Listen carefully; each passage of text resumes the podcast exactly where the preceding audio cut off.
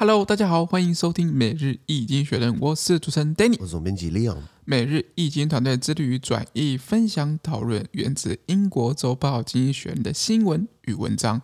广大的听众朋友，咱们的 Facebook、IG 以及 Media 看到我们的新闻转译哟。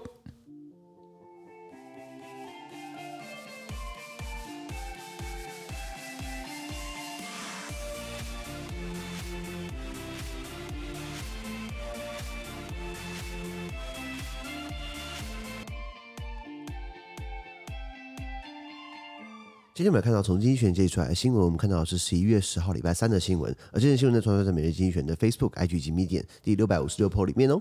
我们看到这个新闻是台积电 fit Sony 一加一大于二。嗯，对，台积电就是我们的护国神山。是的，现在股价到底有没有还维持在六百了？六百多左右。对，一张六十万嘛。之前不是说会冲破到七百一张七十万嘛？还就是很多。外资啊，那些评比机构很多都是，哎呀，上看八百啊，呃，目标价是九百啊，什么的，就就喊喊得很高，然后自己开始卖，然后自己开始卖，开始套那，就那个割韭菜，割韭菜，就是就是散户嘛，对不对？对对台积电现在看起来要跟 Sony 合作，是的，要一起来盖厂，来一起来扩建啊，所以一加一大于二，原文是这样子啊。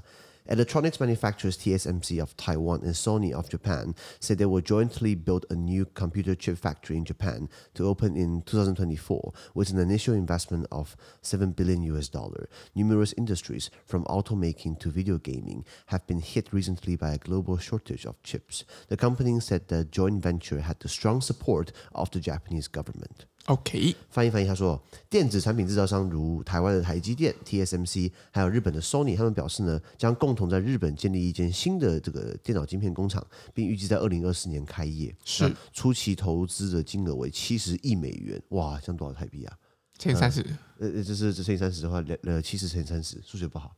呃，两两千一百亿，两千亿，两千亿啊！台积电小钱呐，小钱呐，他可能一年发 bonus 就不止这些钱，你知道吗？嗯，是的。那这个汽车制造，从从汽车制造到电玩产业，到电电玩游戏产业呢，许多行业进来都受到晶片的这个短缺的打击。是的，嗯，现在很多东西都是都是晶片嘛，像车子现在都是机器在开车子，不是人在开了，是辅助设备一大堆嘛。对的，像这个这个 B N W 好了，就想就想讲 B N W，因为吃不到葡萄说葡萄酸，很想买买不起，你知道吗？他们有些配备开始被拔掉了。就是一些很高档的一些音响啊，像他们都会配备什么 Harman Kardon 的车、哦、车用音响，其实还好啦，就是就是 OK 啦。OK，, okay. 那他就把它改成一般音响。为什么？因为可能晶片的那个那那个参数不够，没办法拿到那么好的晶片，或是他们的手机上呃车上不是会有一些。一些一些电脑嘛，就是一些平板嘛，对的，对的，然后可以按嘛，一些一些一些那个触控式的触控式的触控功能也解解除掉了，因为就是晶片不能支援，你只能用那个旋钮操作啊，就不直觉性，你知道吗？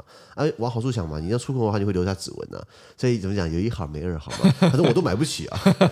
那所以为什么很多产业受到这样的影响嘛？那那那你今天卖游戏机，任天堂嘛，PlayStation 嘛，Xbox 嘛，那一定要晶片来 run 啊，对不对？对好，那这两家公司就是台积电以及 Sony 呢，他们表示这个合资企业呢，他们一起来合资来盖工厂。的得到日本政府的大力支持啊，当然支持啊！日本现在缺晶片的、啊，对的。在今年三月、四月的时候，日本的电子厂叫做 Renesas 电瑞萨电子嗯、啊失火，就一失火，全球的车基本少三分之一。是的，那表示他过度依赖它嘛？没错，没错，就是在这个情况。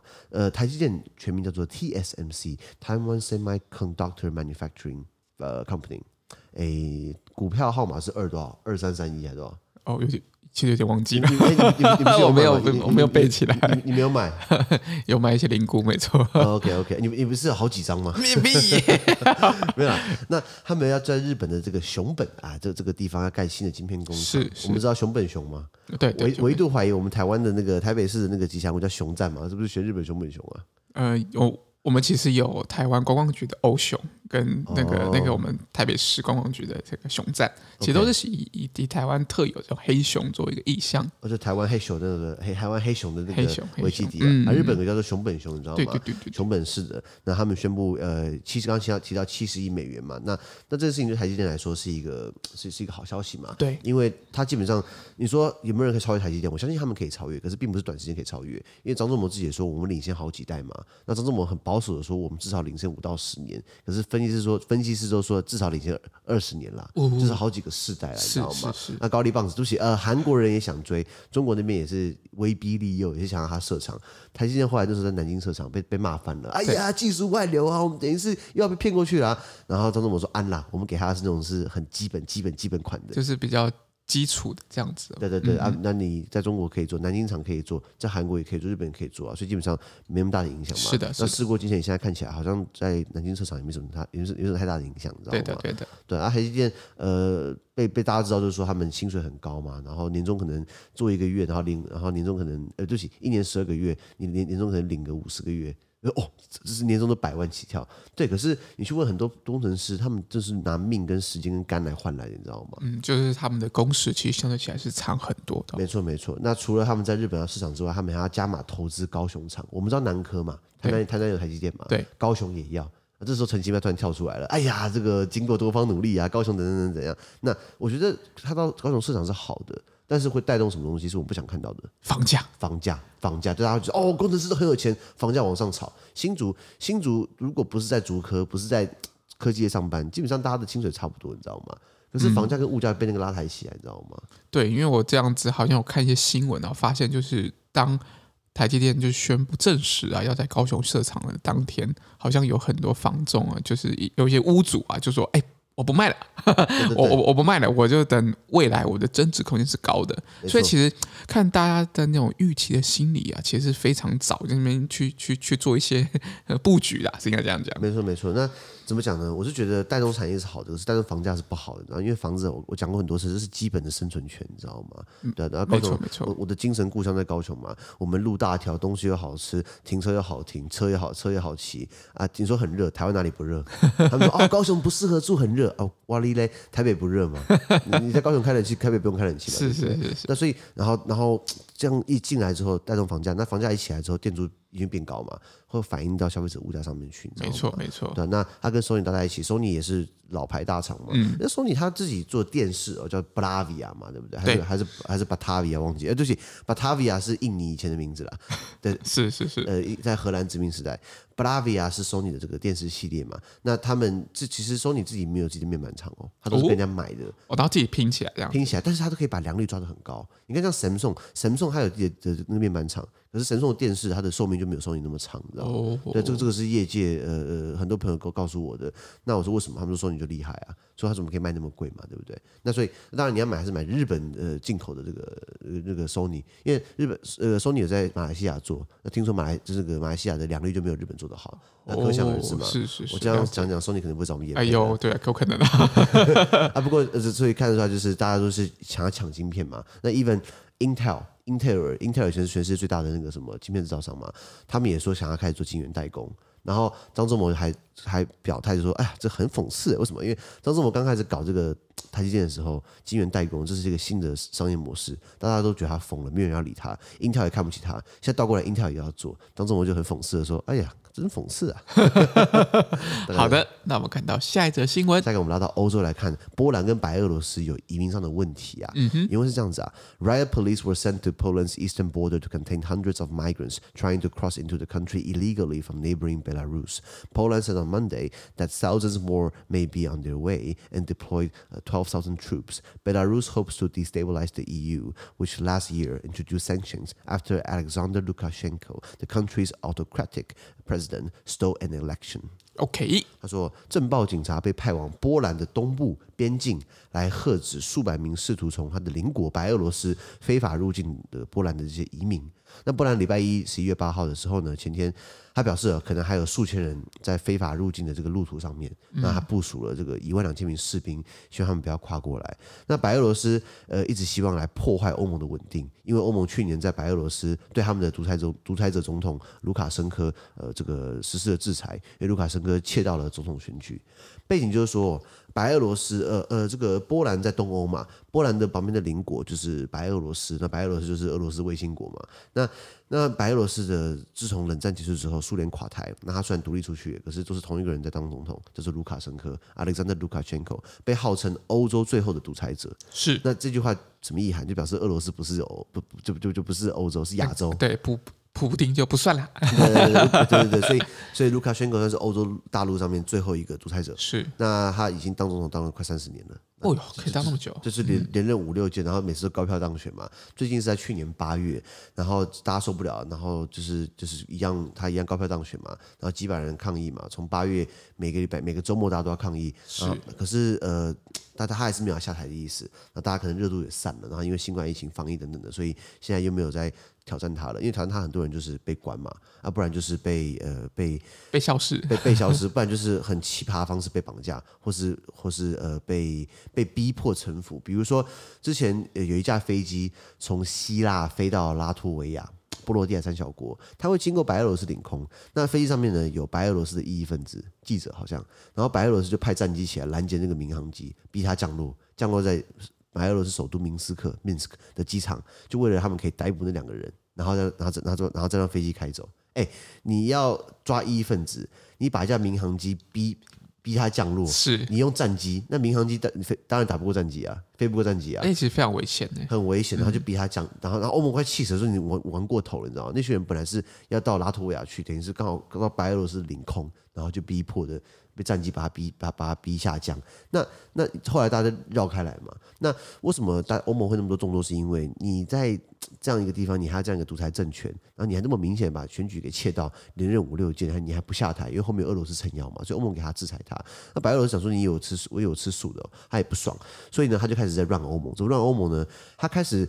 白俄罗斯有很多证据显示哦，他们当局一直在网络上跟难民讲说：“哎，你付一笔钱，你到白俄罗斯，我们可以把你合法弄进欧盟，可以把你合法弄进这个 难民国家坐庄啊。”对对，国家坐庄。然后他们很多难民就是相信了，然后付一大笔钱，然后到了白俄罗斯，然后白俄罗斯在引导他们到旁边的邻国波兰，欧盟会员国到波兰边境，然后白俄罗斯警察还带队，然后还帮忙剪掉一些边境的那些栅栏，让难民涌进去。那波兰快气死了，你知道吗？那难民危机在二零一五年闹闹闹闹闹得很大嘛？对，因为阿拉伯之春没搞好，被阿拉伯之冬，很多难民就叙利亚内战等等的，很多难民就跑到欧洲去。那时候欧洲就是很多会员国就不想要难民嘛，像比如说匈牙利啊，包含波兰啊，还有一些东欧的国家，他们就不欢迎难民。难民也说我不要待在东欧，因为东欧不友善，我要去德国，我要去瑞典。哦，等等的，那所以，呃，那时候波兰，呃，基本上一直在跟欧盟唱反调，因为欧盟那时候梅克尔主导就是我们要，我们要怀柔，我们要拥抱他们，我们要收留他们，因为他们很可怜。那很多人说，那你要收留，那你德国收留就好了，你不要拖我下水嘛。那时候欧盟才不同调，现在看起来波兰反而需要欧盟帮忙了，因为他的跟白俄罗斯边境至少好几百公里。对，那那那白俄罗斯就是用国家力量、国家机器在后面派难民去断泥，那难民也很可怜的，他们被骗到白俄罗斯，现在冬天哦。他们只能在白俄罗斯跟波兰边境的森林搭帐篷生野火，那里面还有小孩，里面还有妇女。那那这现在已经十一月多了，台湾十一月最近变凉了嘛？对，北部来说，这时候的欧洲其实很冷，你知道吗？都都已经下雪了，我想。对，那这个是个人道危机，你到底要不要救他们？你救他们的话，等难难民涌进来，那刚好达到了白俄罗斯的目的，白俄罗斯以后就狂塞难民进来就好了，没错嘛，没错。那所以欧盟各国也是继续抗议嘛？那怎么讲呢？就耍无赖啊，大概这个情况。嗯，好，了解。好，那我们看到下一则新闻。下一个我们看到是 WHO 世界卫生组织，他再一次提出警告，他提出很多警告。那那最该提该提的警告他没有提，现在全球在提他这样子。是是是。去年二零二零年三月，谭德在说什么？他说这个疫这个疫情呢，这个疫病呢，看起来有传染的风险，但是我们不觉得它会变世界传染病。对对对，对，对。结果呢？完完全失控啊！结果现在他还不是在坐坐在位置上面？对对对对，他应该要下地狱啊！谭德塞应该不会来告我了，应该应该不应该不至于。对对对，因为他是这个伊索比亚人嘛，对，我讲伊索比亚语，下地狱吧？告 没？原文是这样子啊。The WHO warned there could be a shortage of immunizi uh, immunizi immunization uh, uh, uh, syringes next year and urged countries to plan ahead. The shortfall of up to 2 billion will impact COVID-19 and routine vaccinations. It may encourage the, the reuse of needles, which is unsafe. The pandemic has increased demand for vaccine uh, syringes. Globally, 6.8 billion doses have been administered. Annual manufacturing capacity is around 6 billion. OK，他说世卫组织警告哦，明年可能会出现疫苗的那种注射器短缺，那并呃并敦促各国提前计划生产。那高达二十一剂的这个缺口，将影响全球的这个新冠疫苗的注射以及其他常规疫苗的接种。就除了我们打新冠疫苗之外，可能还要打其他疫苗嘛。对，流感疫苗之类的。没错没错，那这可能会间接鼓励什么重复使用针头？你觉得台湾算是发达国家，我们都知道尝试针针头不能重复用，对对，会传染疾病，不然就艾滋嘛。有很多很多呃病友就是可能。吸毒的可能就大家用同针头，那有一个人中，全部都中了，对不对？对对对，所以就不，所以公共针头是不安全的。那我有一天在这是题外话，我有一天去邮局去那个药局，然后然后去买去买什么东西，买那个 Salonpas 那个肌肉酸痛贴。对对，我看到一个人很鬼鬼祟祟，然后就开始进药药药局，然后就是看起来就怪怪的，我我不知道怎么形容，然后就跑去柜台就说就说他买针头，那买针头，然后然后买了然后买了两三个吧。然后一个十块嘛，然后买了就走了。我就问药师：“哎，那个怪怪的。”他说：“哦，那个是要毒品的。”我说：“啊，那你还卖给他？”他说：“先生，你卖给他，至少他用自己的针头不会跟人家共用，共用会传染病。那他要吸毒，他总是有他的方法。那你拦不住他，你倒不如就是给他他要的东西就算了，总比他去跟人家互用针头好吧？”确实，确实，就是台湾在一般的药局其实都可以买到就是针头了。对对对，那那那他们怎么讲？也不是说要助长吸毒，因为你想想看。如果今天反过来，如果不给他卖针头的话，那是不是就是跟他共用针头？其实那个风险是更高的。然后这样是不是就等于是拖垮，就是对医疗更大更多负担嘛？没错，他说这样的人其实蛮多，一个礼拜至少会出现好几个。就是，但当然那个是在哎台北市大安区哦。大安区的一个一个是是，我不要讲哪里啊，这太过分了。我只讲说，哎，我看到我蛮惊讶的，因为我们明显不吸毒了。我讲我讲实话，这怎么证明啊？我就是不吸毒嘛，我就没办法证明，我就不用针头嘛。对对，那所以我看到情况，我我还蛮压抑的，就是哦，台湾现在这这么吸毒的，竟然跑到药局去买这个针头了。嗯，对，那当然这东西要戒掉了，对不对？是是，希望呃最好不要吸毒啊，远离毒品了啊。不过大麻不是毒品，这样会不会很很很矛盾的？有是有一点，在在目前台湾的法律里面还是有点矛盾。落后国家没有啦，那那那那这个呃，疫情大流行以来呢，增加了对疫苗注射器的针头的需求。那全球目前已经注射了六十八亿剂疫苗，是那全球的年度生产的这个这个注射剂的总量是六十亿，也就是说有八亿剂的缺口。是接下来很多国家开始打第三剂、打第四剂。那是不是可需要更多的疫苗的这个针头这样子？感觉缺口又会越来越大了。没错，那 WHO 是说明年会短少二十亿剂了。嗯、那台湾可能要赚钱，因为台湾其实做蛮多的，你知道吗？对对对，台湾的有一些医疗设备其实做蛮多的，医疗器材、医疗设备。然后除了这个之外，哪些常规疫苗？就比如说呃破伤风疫苗啊，比如说这个呃流感疫苗，你刚刚提到的小儿麻痹疫苗等等的，所以呃或是什么这个肝炎的疫苗等等的，所以。除了我们大家都知道，现在打现在讲疫苗应该是讲新冠疫苗嘛？可是其实除了新冠疫苗之外，很多常规的疫苗，那些疾病台湾没有，可是其他地方有啊，霍乱啊，还有这个疟疾啊等等，在非洲，所以呃，非洲五大常见的叫什么？叫做疟疾啊、麻风病，还有这个血丝虫病、呃锥虫病、呃吸血虫病，反正欧洲很多很多很多很多的这种疾病。那如果没有疫苗的话，可能就很容易中，如果中的话，可能就会有人的死死亡等等的。那所以还是要给他打。那可那可是富裕国家抢疫苗之外还抢针头，那是不是会加剧全球的这个不平等啦？没错，没错。所以世卫组织是这样提出这个警告。了解。好，那我们看到下一则新闻。那时候我们看到哦，零工经济有好消息跟坏消息。对不起，应该是他说呃，经济学 good news and bad news，我帮他改一下，good news and。Potentially upsetting news，就是可能会让你不开心的这个新闻，好文言呐，很文绉绉啦。零工经济啊，就是打零工嘛，就比如说今天我有空，我去送一下这个这个这个 Uber Food 跟 Panda Eat，或者我去开一下这个这个共享共享车等等的，或是拉拉木反也很多。那这东西可能不是正职，当然有人当把它当正职做，对。那可能我是有空兼差一下，是叫零工经济，对。那因为是这样子啊。Last Thursday, Uber, a ride-sharing app, said that uh, it is at last profitable, at least uh, by one metric. DoorDash, a delivery firm, was expected to suffer when it reported earnings on Tuesday. Instead, revenue in the latest quarter hel- held up at nearly 1.3 billion US dollar, although net losses more than doubled to one, one, one, 101 million US dollar compared with the same period a year ago. Gig economy firms have seen more than 100 billion US dollar in investment but recent successes do not mean the sector has turned a corner. According to the Economist calculations, the, the nine ride-sharing and delivering firms that have gone public so far, Uber and Lyft, two American uh, two American ride-sharing firms, and Didi, their Chinese counterpart, as well as six delivery firms from America, Britain, China, Germany, and India, grew on average by 103% in their latest reporting period compared with the same period of the previous year but they were still uh, not profitable. Sales for the group have mounted to 75 billion US dollar over the past 12 months, and the operating lose to nearly uh, 105 billion US dollar. OK，好多数字哦，没错。我精选，如果大家看原文的话，看文案的话，他把一个句子写得很漂亮，就很复杂的事情，你可以用一句话把它写完，厉害。一一个句点，可是就是很难念，是，但不过看起来他造诣很高了。是的，没错。翻一翻译原文是这样子啊，上个礼拜四呢，就是十一月四号，这个共享乘车公司 Uber，他表示，终于在一个指标上实现获利了，终于啊，终于。那最近的一季的营收保持在这个最近呃差不多十三亿美元的呃这个荣景相反，那呃呃另外一个公司叫做 DoorDash，一个递送服务公司，它礼拜二就是这礼拜二十一月九号，它公布的财报呢预计受到很大的影响。那跟去年同期相比哦，呃净亏损更是翻倍增加，达到了一点零一亿美元。那零工经济的这些公司们呢，就是包含 DoorDash 啊，我这个 Uber、Foodpanda、Eat 啊等等的。那他们很多已经这种类型的公司，他们投资已经超过一千亿美元了。但是最近的成功，就是 Uber 不是。实实现获利一个指标嘛？对，这个成功不代表这个产业已经好转了。根据经济学人自己做的计算呢，包含这个 Uber 还有 Lyft，就是来福车，美国的美国另外一个 Uber 的竞争对手。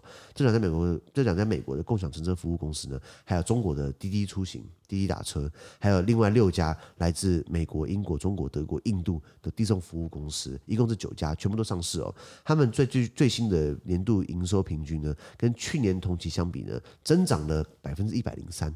就是一倍多，但是呢，它还是没有获利哦，因为在过去十二个月里面呢，他们的销售额达到了七百五十亿美元，但是他们的经营亏损达到了一百一十五亿美元。哦，所以这样算起来，一百一十五减七百五，也销售额、营业额有七百五七百五十亿，对，可是它还是扣掉成本啊，扣掉税啊，扣掉开支啊，它基本上还是亏一百一十五亿美元。了解了解，对对对，那这个我觉得蛮妙，我觉得有一个因素应该是很多人都在用，很多人很怎么讲？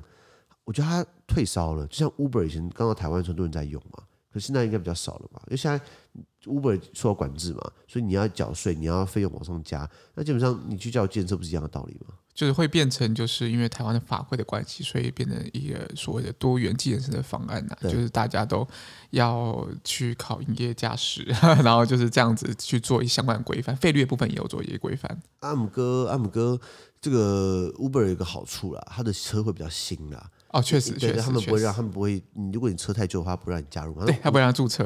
五五年内新车好像。对，嗯。那在台湾有些问讲，可能就是就是经济没有那么发达了。讲白话就是他可能一台车可能已经开很久，他就去开那台车嘛。是的，是的。那对，那我觉得车旧不要紧，没关系。车里面很脏的话，有槟榔跟烟味的话，我就我就我就不是很 OK 了。是是，是。还是偶尔会发生的。是。对的，然后不然就是一样嘛，那边乱喊价，怎么不跳表的？我讲过嘛？哎，你讲过这东西？有有。台台呃，就我记得台中啊。对，我以前 我以前在台中哦，你知道我以前在台中地检署当司法替代役，是。然后之后我刚报到的，对，我到台中火车站，然后我要再去台中地检署，其实大概呃走路的话，大概走十五二十分钟就可以到了，大概一一公里左右。然后计程司机跟我讲说，我要去台中地检署，他跟我说啊，上车三百块。我说啊，为什么三百？他说哦，我们都我们台中这个这个不跳表的，我们都是用喊喊距离喊的。我就觉得不太对啊！我去第二辆车也是三百，然后第三辆车变五百，我就呃，好吧，我去搭第一辆车。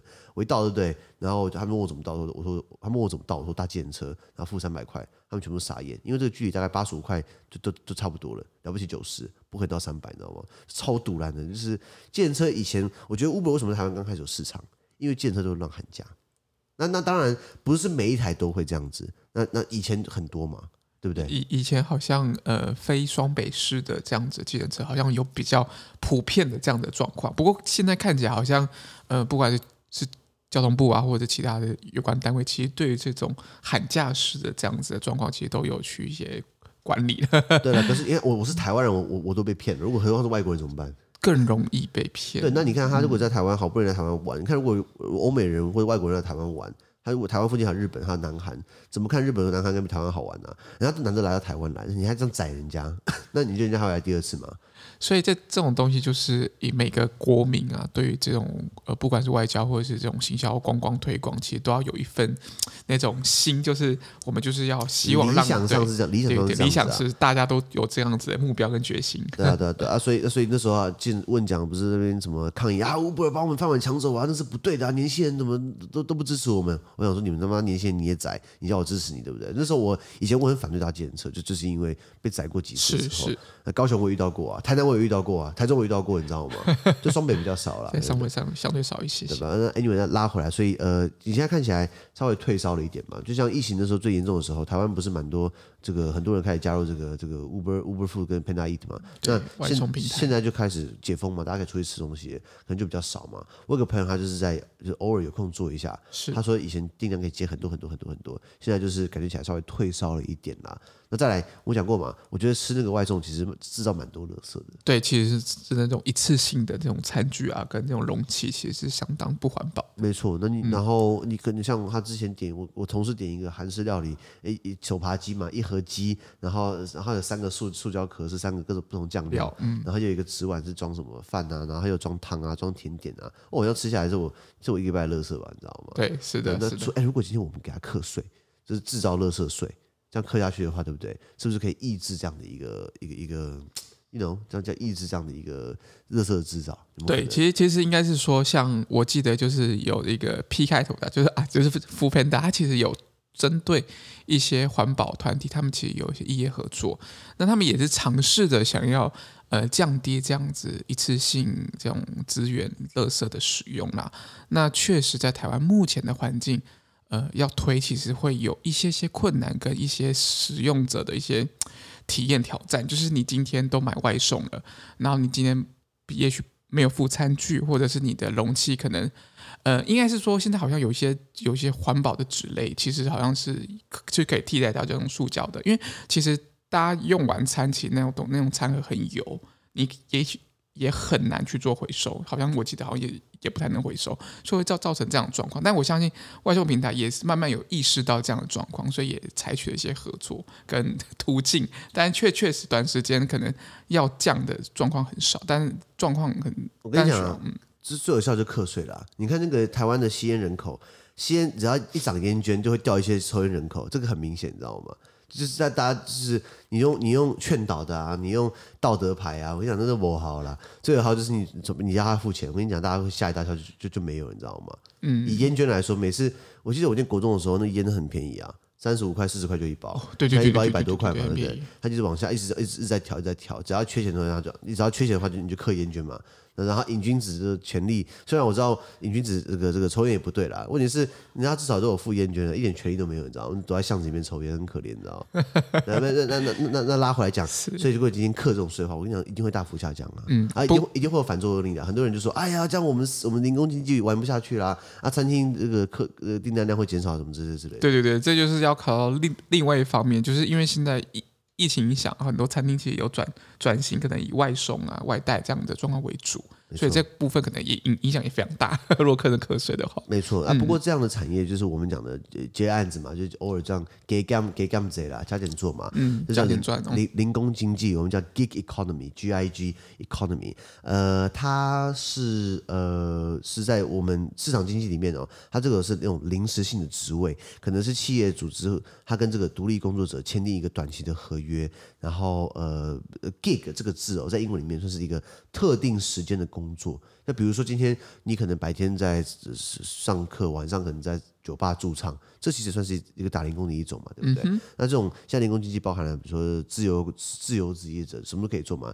你可以送 Lalamove，你可以做这个 Foodpanda，你可以做什么其他，然后都可以。然后或是你是独立承包商，你是派遣工、临时工等等的。那问题就在于说，他们这些人是不是公司员工的一个部分？他该不该纳保？该不该纳入劳健保？我觉得要，我觉得要，因为那个那个那个 Uber Food 跟 Panda Eat，他们这边骑车其实很危险，因为台湾交通又又乱七八糟的，然后又车路很小，然后又公车又有大卡车又有一一堆一堆车子，然后标仔一大堆，就是屁孩一大堆。那他们万一今天出车祸了，那那他们的母公司要不要负责？母公司会说哦，不对啊，这是你自己独立承包，那因为没有法律明令规定他们要被纳入那个保费里面，嗯、对不对？那像英国，英国就直接说了、啊，你你要你要你要用你要这样操作经营模式，我可以让你操作啊，你要帮他们纳保，那等于是保障上那些司机嘛。我觉得是，我觉得这个也是一个好的一个一个注重人权呐、啊，或是注重劳权。